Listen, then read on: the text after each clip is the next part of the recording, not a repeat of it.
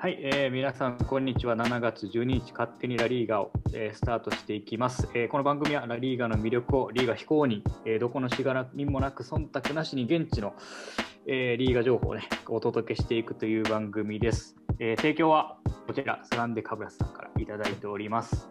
そして、えー今日も素敵なゲスト来ていただいております。もうおなじみですね。えースポーツビジネスデザイナー株式会社広堺で、えーご活躍されております。えーまあ、日本の巨匠とも言っていいんですかね この業界。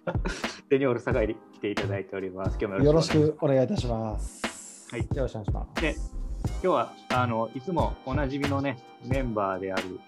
セニョール、えー片山が来てないというところで皆さんお気づきかと思うんですけど、今日はゲスト、えーセニョールパク・ジェホ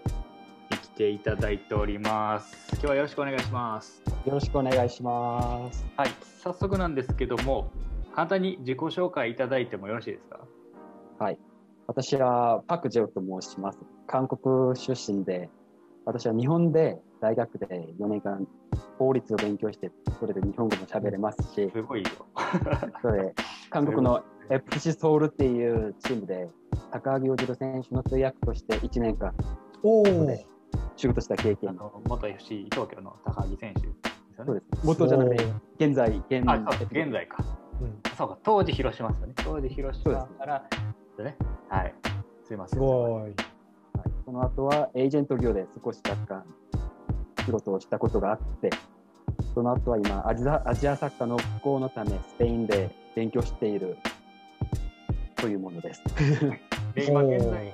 いらっしゃるのが、今は、背景にしてるように。そうですね、ここにある今、セビジャに住んでます。はい。暑いっしょ、セビージャ。本当やばいです。ね昨え。日、もうだって、本当にボンネットで目玉焼き焼けるって言うよ。そうです。それ本当です。ねえ、本当だよ昨日は43度、42度までいやね。もう、まだ7月だよ。そう。ちょうどね、あの、3週間前に、えーここでもお伝えした通り、僕ちょっとセビージャに遊びに行って、あの、ユーロ見てきたんで、その時はちょうどちょっと涼しかったですよね。うんうんうんその時にあの、レオさんにも会ったんですけど、そんなに暑くなかったんですけど、いや、本当にね、あのクソ暑い日差しの中、外出るのは命の危険性があるね。これ命かけてやらないといけないです。うん。生活でだかは。ら、あのシエスタ？お昼休み、あれはね、本当に一番やっぱ太陽の南中時間がね、あの一番上にある時間だから、あの単純に昼寝で休んでるわけじゃない、サボって休んでるわけじゃないからね、サボってないです。絶対そうじゃないです。うん、あの時間は本当に外に出たら危ないからね、うん。あの避ける意味で家の中にいるっていうのが本来の目的だと思うので、日本の皆さん、スペインの方々はあの遊んでサボってるわけじゃないですから。しっか。り家で今インターネットでね仕事できるのでみんなパソコンに向かってますよね。間違いないです。はいえー目玉焼きはボンネットで。はい、セビージャからでした。セビージャに遊びに行ってやってください。はい。でね、あのーまあ、じゃあちょっとここから本題に進んでいきたいんですけど、すいません、僕は、はい。今日ちょっと意気消沈モードなんで、ちょっとこういうトーンで話させてもらってるんどうですけど。されたんですか？終わりましたね、ついに、ユーロが。終わりましたね。はい、えー、まあ、我がイングランドは、我がって言っていいのかあれですけど、僕があのこの業界というか、まあ、こういう道を進むきっかけをね、与えてくれた、まあ、イングランド代表、まあ、そこから僕ずっとね、英語勉強したり、まあ、イングランド代表を追いかけて付き合ったんですけど、やっぱね、決勝来てもいつも通りというか、イングランドらしさが出てしまい、夢を見させてもらった分、あの反動がね、大きくて、今日あの昨日も朝5時半ぐらいまでちょっと寝れなくてですね、はい、あのもう酒井さん、おめでとうございます、予想通り。やったー いや、でも強かったですね、イタリア。そうね、まあでも、うんあのー正直、えっと、イングランドのその戦法というかね、やり方としてはやっぱりすごくその変化がなかったと思うんですよね。変化つけるべく途中から選手を出していろいろ動いたんですけど、やっぱね、物足んなかったっていうのは正直ですね。うんやっぱり途中から出た選手がシュートまで持っていかなきゃいけなくて、流れを変えるところでいっぱいいっぱいになっちゃいましたけど、あれやっぱ個人の力で、スターリングもそうですし、サッカーもそうですけど、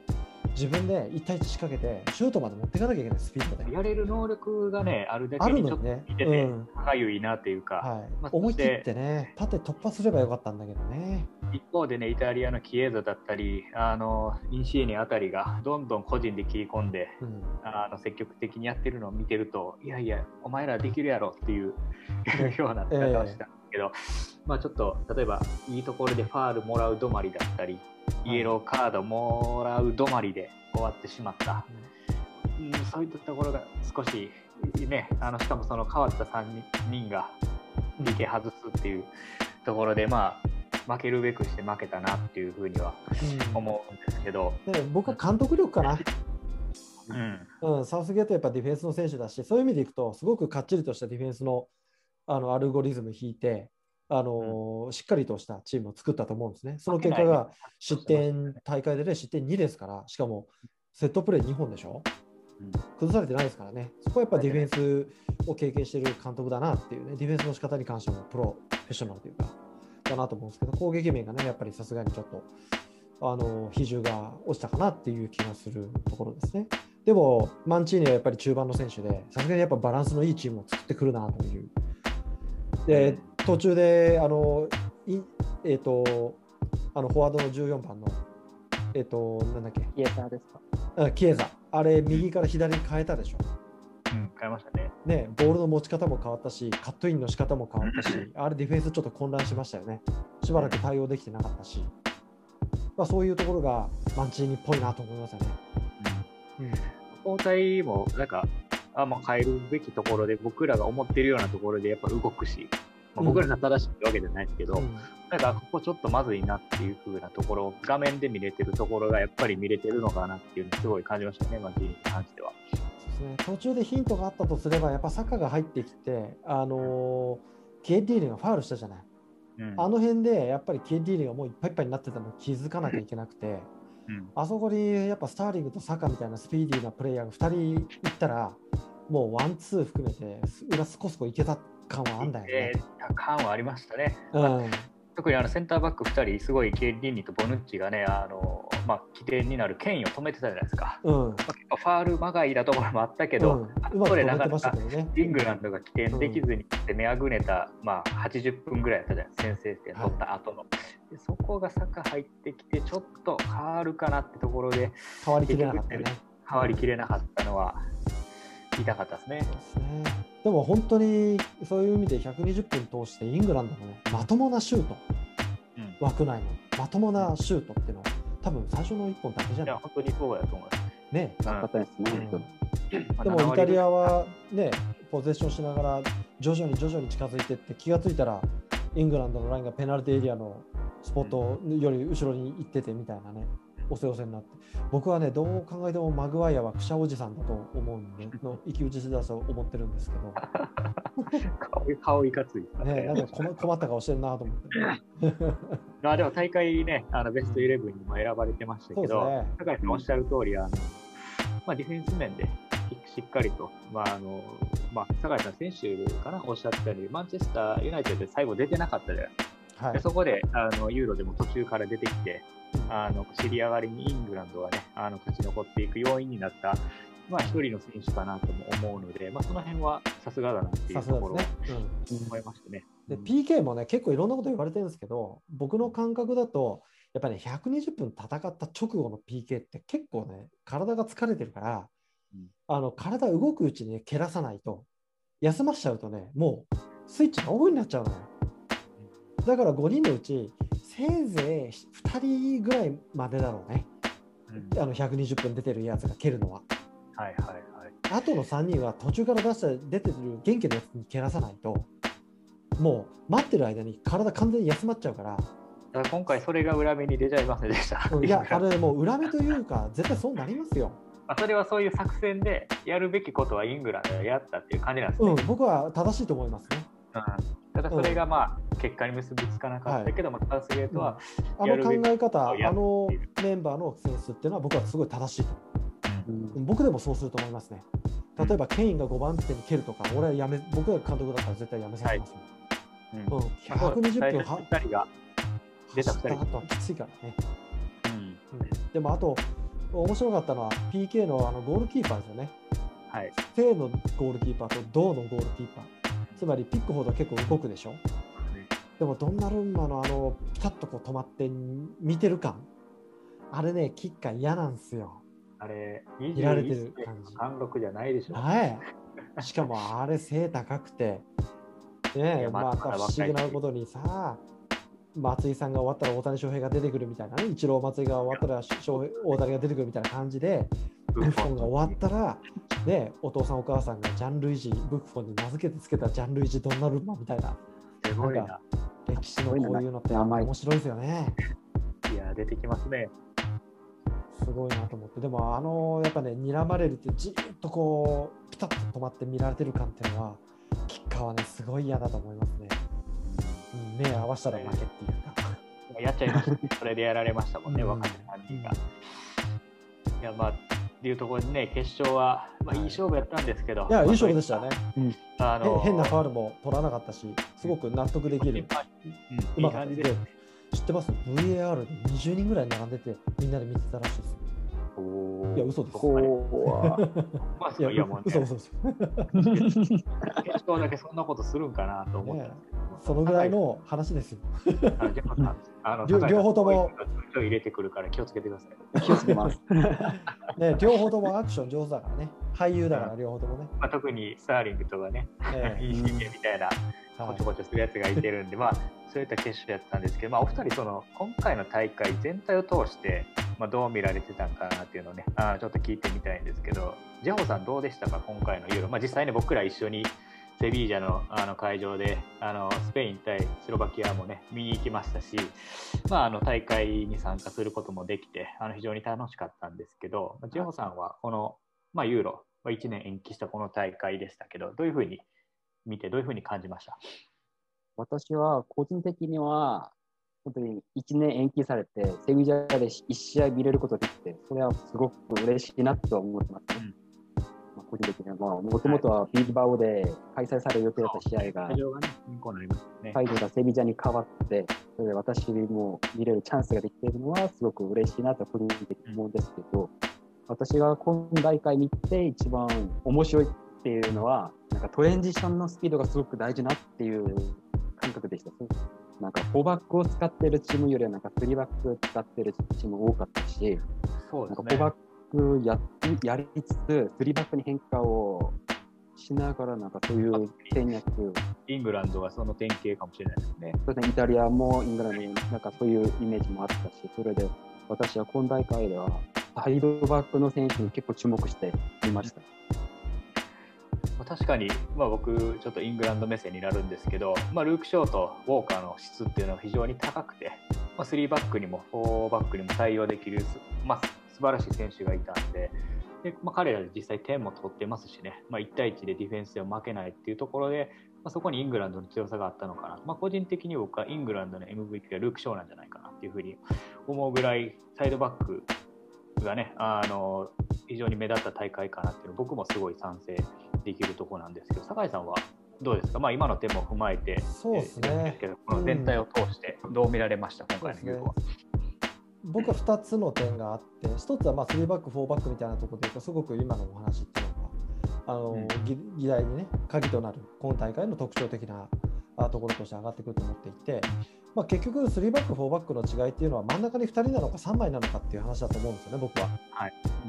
なので、352って言えども、サイドがやっぱり引いてくると5バックみたいになる。まあまあこれ、4バックの真ん中が1人多いバージョンな感覚なんですね。うんやっぱりその壁を作るというか、しっかり跳ね返すというかね、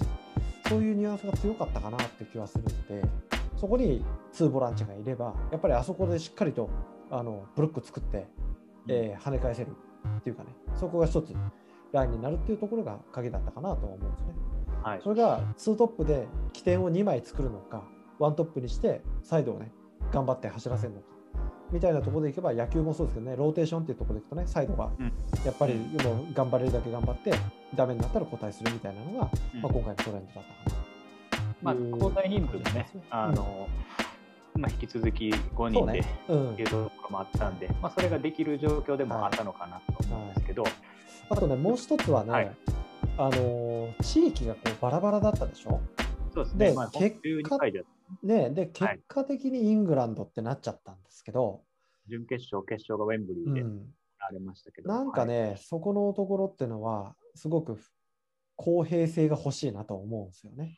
うん。まあ、たまたま勝ち上がったって言ったら勝ち上がったとも言えますけど、まあ、結局そういうふうになってしまいましょうね。うん、ね結果論的にね。だ別になんかお布施がどうのこうのとかそういうのはないとは思うんですけど、うん、なんかやっぱり移動距離のハンディでいくと、うん、なんかねあのスペインのニュースにも出てましたけどどっかのチームはなんかあっち行ってこっち行ったりしてるのに、えイングランドはねずっと固定でやってたとかあやっぱファンの移動とかね。やっぱり課題が残るこう大会かなっていうのはもうちょっと限定してもいいんじゃないかなと思うね。例えばオランダとベルギーとフランスの北部でやるとか。そうそうそうそう、なんかねせっかくだったらウェールズとイングランドとスコットランドとあそこでやるとかもうちょっとこう狭い区域でスペインポルトガルフランスの大会とかねそうですね、まあ、そういう感じにしてもいいんじゃないかなって気がします。ルルーマニア、ハンガリー、そしてアゼルバイジャン。もありました、あの会場でね、やってましたし、はい、あのまあ、そういう意味で、まあ、例えば今回の決勝だけを見れば、ホームで負けたイングランドっていうので、うん、まあ、2004年のポルトガル大会で決勝で負けたポルトガルみたいなのも思うんですけど、うん、あれは完全にポルトガルでしょうね。うん。そまあ、その中で負けたポルトガルは余計に辛いかもしれないんですけど、まあ、そうそ他の移動っていうところでは今回ほどあの、まあ、不公平さはなかったのかなって。まあ、それとはやっぱりね今までみたいにもうホームタウン性をキープするかとね、うん、もうぐるぐるぐるぐる回す来年はドイツその次はどこどこみたいな感じでね。まあ確かにね、ホームが優位なっていうのはもう常につきまとう問題みたいな形で捉えるかですよね。まあ、なんかワールドカップとかオリンピックと違って、まあ、あのエリアが近いところの、ね、参加国なので、まあ、それでも大きな問題ないのかなというふうに、まあ、外から見たら思うんですけど、うんね、思いますよね。まあ、今回はあの特にねあのワールドカップ2018終わった後に、まあ、消化試合をなくすっていうので、まあ、ネーションズリーグっていうのをやってたじゃないですか。はいはいまあ、その影響もあって、まあ、一つ FIFA、UEFA あの辺りで、まあ、何かねやり取りもあったのかなっていうふうには思いますけど選手からしたらたまったもんじゃないですよねワールドカップの後に。まあ、反公式戦というところで、あの結局、ユーロに、ね、つながるような風にしてで、まあ、コロナがあって、まあ、リーグ戦も延期、中断といろいろあってこの3年間やったので、まあ、やっとあのそこが一つ落ち着いたかなっていうふうに今思うんですけど、はいまあ、オリンピックあるとはいえ、まあまあ、サッカー界からしたらね、そこまで、まあ、大きなところではないので、まあ、ここから、はい、あのまあ、コパも終わりましたと、アルゼンチンでね、ね。メッシがやっと主要タイトルを取ったというところで、はい、まあ、ここから少し移籍市場がバタバタと、酒井さん、動いてくるかと思うんですが、せっかくなんでね、今日はあの、まあ、ジェホさんも来てくれてるんで、まあ、日韓選手、アジア選手の、ね、移籍事情だったり、まあ、あのメッシやね、あのビッグ選手のスター選手の移籍事情に関してはもちろんなんですけども、それだけじゃなくて、まあ、日本と韓国のサッカー事情っていうところもね、まあ、ちょっと今から少しお話ししていきたいなと思うんですけど、まあ、そのために、せっかくね、ジョーさんも来ていただいてるんで、まあ、その辺聞いていきたいなと思うんですけど、まず酒井さん、あのまあ、今回の大会、まあ、コパ、ユーロ終わって、まあ、移籍のところで、ちょっと動きそうだなっていうところっていうのは、どの辺とか今あります？そうですね、やっぱりメッシの契約がどうなるかっていうところっていうのと、うん、まあ、バルセロナでいけば、やっぱグリーズマンと、ね、あの辺のちょっと悪さになっちゃったところが、うん、どうなるかなっていうのが大きいと思うので、はい、まあ、これでようやく一段落したので、ここから動き出すかなっていう気はしてますね。ですまあ、これも噂ですけど、まあ、例えばあのピャニッチ、途中でね、はい、あの入ってピャニッチがトッテナム行くんじゃないかとか、うん、マドリードであればあんまり出れてないイスコが、うん、ミラン出るかもしれないですね。かね、行くかもしれない。はい、噂が、まあ、ちょっとちらほら出てました。まあ、あと、そういう意味でいくと、パリがやっぱりね、あのどう考えても補強する分、出さなきゃいけないのはもう間違いないので。いや、決まりましたね。ラモスが。ラモスラモス決まりましたね。はい。なので、まあ、やっぱりディフェンス含めて人数過剰になっているところが整理されるっていうのがありますよね。はい。うん、で、イングランドもね、トップ4含めて、かなりうん人事が動くんじゃないかなとは思うので、まあ、そうですね、今回特にイングランドの、ね、選手も活躍しましたし、若い選手もいましたし、ね、そうなんですよね。であとはイタリア代表に関しても、あのまあ、ディフェンスラインのあのセンターバック2人以外のところって、まあ、セリエ見てる人だったり、サッカー見てる人からしたら、まあ、名前がね、あの聞き覚えある選手たち多いかもしれないんですけど、まだそんなビッグネームじゃないという。そうですねとこれからの選手の状態でヨーロッパ取っちゃったっていうのは、すごく大きな自信になると思いますね。うんある種、このカタールのワールドカップとその次は、イタリアも筆頭の優勝候補ですよ。うんうん、ケディーニの後釜がどうなってるかって、ケディーニ、ボヌッチの後釜、センターバック次第ですね。うんそうですね思いますね。大事ですねう。んこの辺の移籍っていうのもね、出てくるでしょうし、まあ、ユーロで特に名前を打った選手たちが、まあ、この、まだ、マーケットまだまだですもんね。ええ、1ヶ月以上ありますから。1ヶ月以上あるので、まあ、ここからいろいろ動くかなとは思うんですけど、まああのまあ、一つ話を僕らのところに戻すアジア人の、ね、移籍っていうところもちらほら、まあ、出てきてますと、まあ、例えばスペインであればあの FC 東京の原選手がアラベスにえー決まったりと、まあ、一方で、まあ、以前にも話したようにエイバルからね乾選手が出てったり、えーというところで少しアジア人の動きもあるんですけどもとまあ、今日ね、せっかくあのジェホさんも来ていただいてるんで、あのその辺のお話、まあ、アジア人選手のヨーロッパ移籍っていうところもね、少しお話ししていきたいんですけども、はい。まあ最近ビッグクラブへの移籍っていうのがね、あんまりないじゃないですか、酒井さん。日本人選手もそうですね。まあ、やっぱりこの、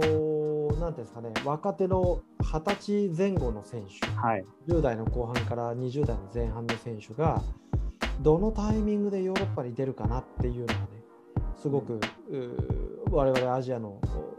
はい方からしてみれば鍵になるかなと思っていて、うんで特にやっぱりその冨安なんかもそうですけど、はい。ね、吉田麻也もそうですけどね20代前半でやっぱり向こう側に行かないとやっぱり向こうのマーケットからすると年齢としてはね25で挑戦するとかってもう完全に出来上がった選手になっちゃう。ベテランのあ域に入ってくるようなレベルになっちゃうので、10年うん。前、まあせめてあたりは10年前はそういう移籍が多かったじゃないですか、日本でもね、はい。もう代表の核となる選手。はい、そこがちょっと育ちきってない感はありますよね。なんかそこがうん。最近はちょっと言い方悪いかもしれないですけど、小粒な移籍というか、うん。まあ、堅実な移籍とも言えるかもしれないですけど、例えばオーストリアだったり、ベルギー、オランダ、えーでまあ、スペインの、まあ、一部の、まあ、順位低いところだったり、2部への移籍っていうところがね、えーまあ、そういう意味では日本サッカーがちゃんと、なんて言ったでしょう、選手を取る場というか、うん。あのビジネスの場ではなくてね、あの昔の稲本選手だったり、あのまあ、何かしらスポンサーだったりっていうのを見越した移籍っていうよりは、選手を取りに行くっていうような見方をされだしたのかなとも思うんですけど、まあ、一方で、例えば韓国だとね、まあ、あのソン・フンミ選手のように、もう一スター選手として実力でしっかりビッグクラブでやってる選手もいたりするじゃないですか。はいそういったところで、なんて言ったでしょう、日本のそのビジネス界隈も、そのサッカー選手の海外移籍に対する見方とかっていうのは、やっぱ変わってきてる部分っていうのはあるんですかね？ね、やっぱり韓国っていうと、今ね、イ・ガンイン、バレンシアのうん。選手ですがやっぱり久保の同級生というか、うん。久保世代というかね、あのミレニアム世代という形になるし、まあ、あとは25歳ぐらいですから、あのファン・ヒチャン、彼も、まあうん、ザルツブルグルからずっとね、ドイツでやっててっていう、なんかこう、注目株だったりしますし、まあ、この辺りの選手含めて、あと、チョン・ウヨンとかさ、21歳ね。はい、この辺がやっぱりすごくん伸びてきてる気がするんですよね。それからファン・以上、イ・ジェソン、あと、インボムとか、コン・チャンフンとか。まあでも、はいこうやって名前がどんどんどんどん出してると、やっぱりいるはいるんですよね。うん。いるはいるので、それがあの主力となって一つ抜けるか抜けないかのところで壁になんか当たってる気がしますよね。うんそうです。でも日本の選手も同じですよね。久保もやっぱりね、レアルって言っても、やっぱり抜けきれないところがあって、ここの壁を抜けてきたのが、やっぱり我らがあースーパースターのトッテナムというところでね、活躍した選手になってくるわけなんですけど、やっぱりああいう感じで抜ける選手がね、何人ぐらい出てくるかなっていうところが、今後の我々の鍵なんじゃないかなと思うんですけどね。うんそういったところで酒井さん、なんかその各国のサッカー事情だったり、そういったところで何かレホコに聞きたいと、はい。気になる点そうですね。ございますか？やっぱなんかマドリードにいて、すごくね、韓国ブランドのスポンサードってすごく目にしたと思うんですよ。うん。例えば、ヒュンダイとか、はい。えーキアモータースね、アトレシコについてたりとか、それからテレビ LG、それからレアル・マドリードサムソン、はい。ねえー韓国タイヤみたいな、うん。あーところってすごくヨーロッパサッカーの現場では目にするブランドだったりはするんですけど、日本でだと全然こうスポーツ界に目に見しないというかね、まあ韓国ブランドうん、本セールスかかってなくて、なんかちょっともったいないなっていう気はするんですよね。やっぱだって日本のブランドと見れば比べてみても全然価格帯も違うし、うん。うん。全然こうプロダクトそのものの、ね、位置づけっていうのが僕は差別化されてるんじゃないかなと思うから、なんか日本でもちゃんとブランディングっていうのをこうやればやるほどそれなりにねこう結果がついてくるっていう風な感覚があるとすればなんかスポーツで一つねこうキアモータースが胸につくチームがあったり袖にヒュンダイって入ってても僕は全然おかしくないんじゃないかなっていう感覚はあるんですけど実際ないじゃないですか。うんそうですね。その辺ってなんかこう韓国の現場から、ね、韓国の方々からするとなんかあるのかなっていうのをちょっと聞いてみたいなと思うんですよね。うん私の考えでは、韓国のブランドのキア、ヒョンダイ、韓国タイヤ、もう LG、サムソン全部含めて、日本に進出することは結構厳しいと思ってます。ああそうですか。はい、例えば、車っていうと、うん。サムソン、ヒョンダイ、サムヒョンダイとキアの車よりは、まあトヨタ、日産というブランドがもうそこにあるので、競争しても絶対勝てないっていうふうな、そういう認識をみんな持ってます。あそうですか。例えば、サムソン、LG もええ。同じ例として、あのソニーとかうん。パナソニックと競争しても絶対勝てないとは思ってますし、もう勝ってる可能性がそうか。低いと思ってます。うん。うん。ヨーロッパからしてみるとその韓国のブランドだったり日本のブランド中国のブランドなんていったところはもう一括りに外国ブランドっていう感覚になるじゃないですかアジアブランドというか、まあ、そういう見方の中だったらやっぱり勝負はできるっていう感覚そうです。か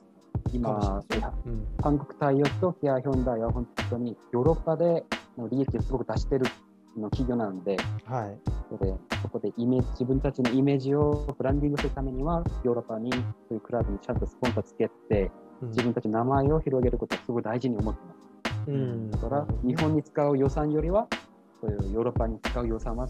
多分、そっちにもっと金額を投資してるんじゃないかなと、私は思います。そう考えると、アメリカとかってどうなんですか？アメリカのマーケット、アメリカ大陸。アメリカ大陸は、スポーツのチームはそんなにやってない気がします。ね、そんなになんか多くない感じします？本当に韓国の企業が頑張ってやってるところは、あのフランスのリーグアンと、はいはいはいあとはスペインのラリガの方をうんメインに結構してます。フランスに選手っています？フランスには今はボルドにファン・イチョ選手がプレーしてあ、そうかそうか、ボルドーだね。うん。でもキアモータースがついてる、うーあそこ、リオンとかにはいないよね。あ、じゃあヒュンダイか、リオンは。あリオン・ヒュンダイです。入れればいいのにね。うんもったいないよね。なんか。取ってほしいな。若いアカデミーでもいいので、うん、なんかね、そのバルセロナ含めてね、楽天グループがバルサカを目指しますみたいな感じでね、向こうのこう育成システムのすごくいいところを今、日本に持ってきてね、やろうとしてる姿っていうのを見ると、そういうことはね、韓国でも行われてたりするのかななんて想像したりするんですけど、そういうことってあるんですか？実際、韓国の現場で。私こっち分かったんでもう一度。あ本当ですか？あの楽天グループがね、バルセロナをもう、もう模倣というか、すごくそのターゲットにして、日本でバルセロナを作るんだという形でもうスポンサーになって、その一つの権利としてそれを持ってくるというか、勉強させてもらうっていったところに、ね、お金を払ってっていうのは、すごく理解ができるシステムなんですけど、例えば、えーじゃあ韓国が、えー今、オリンピック利用にヒュンダイついてますと。で、そのヒュンダイのお持ってる韓国のチームがね、オリンピックリオンと全く同じような育成システムを作ったり、なんか向こうとこう交流したり、すごく画期的なね、ことをやってるようなイメージっていうのはあんまり浮かばないんですけど、そういうことっていうのはあんまりやられてはいないんですか？やられてはないんですけど、本当にそういうコラボしてるのか、そういうこと、ケース少ないです。本当に韓国のうんまあクラブは、本当にもう、チョンボキョンで、まあ、チーム名前にヒョンダイが入ってるんですけれども、はい。本当になんかそういう連携して、そういう、例えばバルセロナのユースシステム学ぼうとしてるクラブもないし、自分たちのやり方でやろうとはしてます。私はちょっと、面白いっていうのか、ちょっと考えてるのは、サッカー選手、韓国人で、サッカー選手としては、海外に進出して、プレーして、いろんな経験するのがすごく多い、そういうケースが多いんですけど、これ以外のコーチとか、そういうクラブの運営とかは、全く勉強しようとする動きは少ないです。ほどねそうですか。本当に少なくて、私はそれは逆に気になって今、スペインにちょっと来てるタイプなんですけれども、うんそそれをちょっと学ばないといけないんじゃないかなと思ってるタイプなんですけど、私の場合は。そもそもこのコミュニティってまず日本人のね僕らでスタートしてるやん、ヒンク。ジホ君はないので日本人がやってる僕らのグループに来てくれてるんですよ。ああ、なるまあほどねそうな。そうそういう。いや、でもさ、ワールドカップのね、歴史でいくと、やっぱりアジアをね、先頭来て、あの、チャボン軍さんじゃないけど、1980年代にさ、ワールドカップ出てってさ、日本よりも早くね、ヨーロッパと戦って、うん。自分たちのやり方でね、えーやってきたわけじゃないですか。ほんで、94年、アメリカ大会で、あのドイツに勝ってさ、引き分けか、グループリーグでね。うん最後ねはい。あ確か3人だよね、ファン・ソンホンが最後決めたもんね。はい。あれ違ったっけ？ああのどあれ？アメリカ大会は？ドイツーとアメリカ大アメリカ大会は勝勝てなかったです。プで最後、確かクリンスマンかなんかにやられてさ、2対2だったよね。2人では、ね。はい、でもやっぱりそうやって自分たちのやり方でずっとやってきてヨーロッパの対等で戦えると、ね、ついこの間のあのワールドカップだってドイツに勝ったじゃないですか、みたいな、ね、ところからすると学ぶっていうよりかは自分たちのものを作り上げる方が強いのはなんかね感じますね。うん。でも日本なんかはやっぱりやっぱ結果が残ってないからうん。どうやったら勝てるかなって言ったところがやっぱりそのなんていうんですかね身長体重含めて、えー近しい人たちの、なんかこうやってることを真似するというかねそういう意味で最初なんかメキシコのね監督を連れてきた方がいいんじゃないかっていう議論があったり、えーそれでスペインっていうところだと思うんですね。うん例えばノルウェーとかさデンマークだけやっぱどう考えても身長高いですよね。スウェーデンとか。ドイツもそうですけど。だからあれとなんか戦うって言われると真似してもちょっとやっぱこっちがね真似しきれない感覚はあるんですよね。でもやっぱスペインとかポルトガルって言われればすごいやっぱ身長もね体重も近いし。あとやっぱサッカー界の問題かなっていううん。気はしてくるんでね、なんかそっちの監督連れてきた方がっていう感覚はね、なんかすごい理解できるんで、そう考えるとやっぱ韓国の今おっしゃられたことっていうのは、すごくなんか歴史的なところに紐づいてるかもなって思いますね。うんだから我々がどっかでワールドカップの予選で勝てなかった時に、うんアジアの代表で行けなくなった時に、そこにまた新しくこう、じゃあ次のことでね、今までやってなくてこういうことやった方がいいんじゃないかみたいなのが出てくるかもしれないですよね。まあ、それもそれでへ難しいかもしれないですけどね、喜ばしいことかもしれないですけど、日本や韓国がワールドカップに出るっていうのは、もちろん僕らからしていいことかもしれないですけど、うん。そうやって一旦ちょっと崩すというか、痛い目を見るというか、いやだから今回のユーロのイタリアなんかそうじゃないですか。ワールドカップ逃して、アンダー23のところを立て直すぞと。イングランドもそうですよね。若手育成。で、ポルトガルが23以下でうまくいって成功したから、もう大至急リーグでね、23歳以下のリーグ作って、手こ入れて、結果がこれでしょ？そうか、そうか。イタリア逃してます、そういや。そうっすよ。それでだって、急遽アンダー23のリーグ作ってしやったわけじゃないですか。でキエザなんかそこで育ってきた選手だから、ユベントスで全然試合出てなくても、試合感だったり、そういう第一線でやってるところはずっと。持ってるんですよ。うん、活躍できるなんて。そうだから今回コロナでね、日本がセレッソとかガンバがね、アンダー23なくしちゃったじゃないですか。これがね、うん僕ね、何かね、大きなことにつながるんじゃないかと思うし、逆に言うと今、大学、日本でいくとね、大学リーグみたいなところがしっかりあったから、ここがね、またなんか一つ鍵になるような、このはい二十歳前後のところがね、日本も韓国もなんかすごくポイントになる気がしますね。それは間違いないと思います。いや、この話ね、ちょっと面白いんですけど、お二人、ちょっとね、いい感じで時間が来たんで、一旦ちょっとこの辺で今週はラップアップさせてもらって、はい、えっ、と、セニョール片山があのバケーションで、あの今週、来週。バカショーネスで来週もいないので、あの。助っ人あの、はい、あの、楽しんでると思います、家族で。なので、はい、あの、次週ね、またこの続きの話というか、あもう少し広げて。は、はいわかりました。ジェホさん読んで、また3人でお話できたらなと思うんですすいません、けども、ちょっとついつい喋りすぎてしまいますねい。や、あのね、たまんないですよ。俺？はい。いやいやいや聞きたいこと多いですからね。あの私もそうです。はいあのやっぱり日本とね韓国って近いようでなかなか実は知らないことって多いじゃないですか。まあその辺もね、あの皆さんにも聞いてもらえたらなと思うんで、はいまあ次週も引き続きこういう話できたらなというふうにはい。思ってますので、まあ、今回はあの、まあ、1ヶ月にわたって、えー行われてきましたユーロ。あーまあ、今日は総括編というところで、えーお届けしてきました。まあ、次週はね、引き続きあの、はい、日韓のスポーツ、サッカー事情についてお話ししていきたいんですけど、まあ、ひとまず僕らがね、推しでいたイタリアとイングランドが決勝まで行ったという、このすごいですよね。素晴らしいですよ、それは。我々の洞察力。洞察力。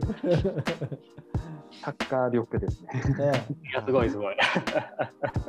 ぜひあの韓国ブランドさん、あの今この辺スペース空いてますから、はいあのあ、そうですね。ええその上ですね。ええ出せますよ。まあ、ここは日韓協力していきましょう。ええそうですうまく、はい勝手に勝手にラリーガですから勝手にロゴ出しちゃったりしてね。勝手に出しましょう。あの僕が勝手にスポンサー、忖度なしで一応やってる忖度なしで。はいしておりますんで、よろしくお願いします。はい。はい。というところで、7月12日、はい、ユーロが終わりましたというところで、今日は失礼したいと思います。高橋さん、はいえー、ジョーさん、今日もありがとうございました。どうもありがとうございます。ありがとうございました。アタレゴ、チャオ。チャオチャオ。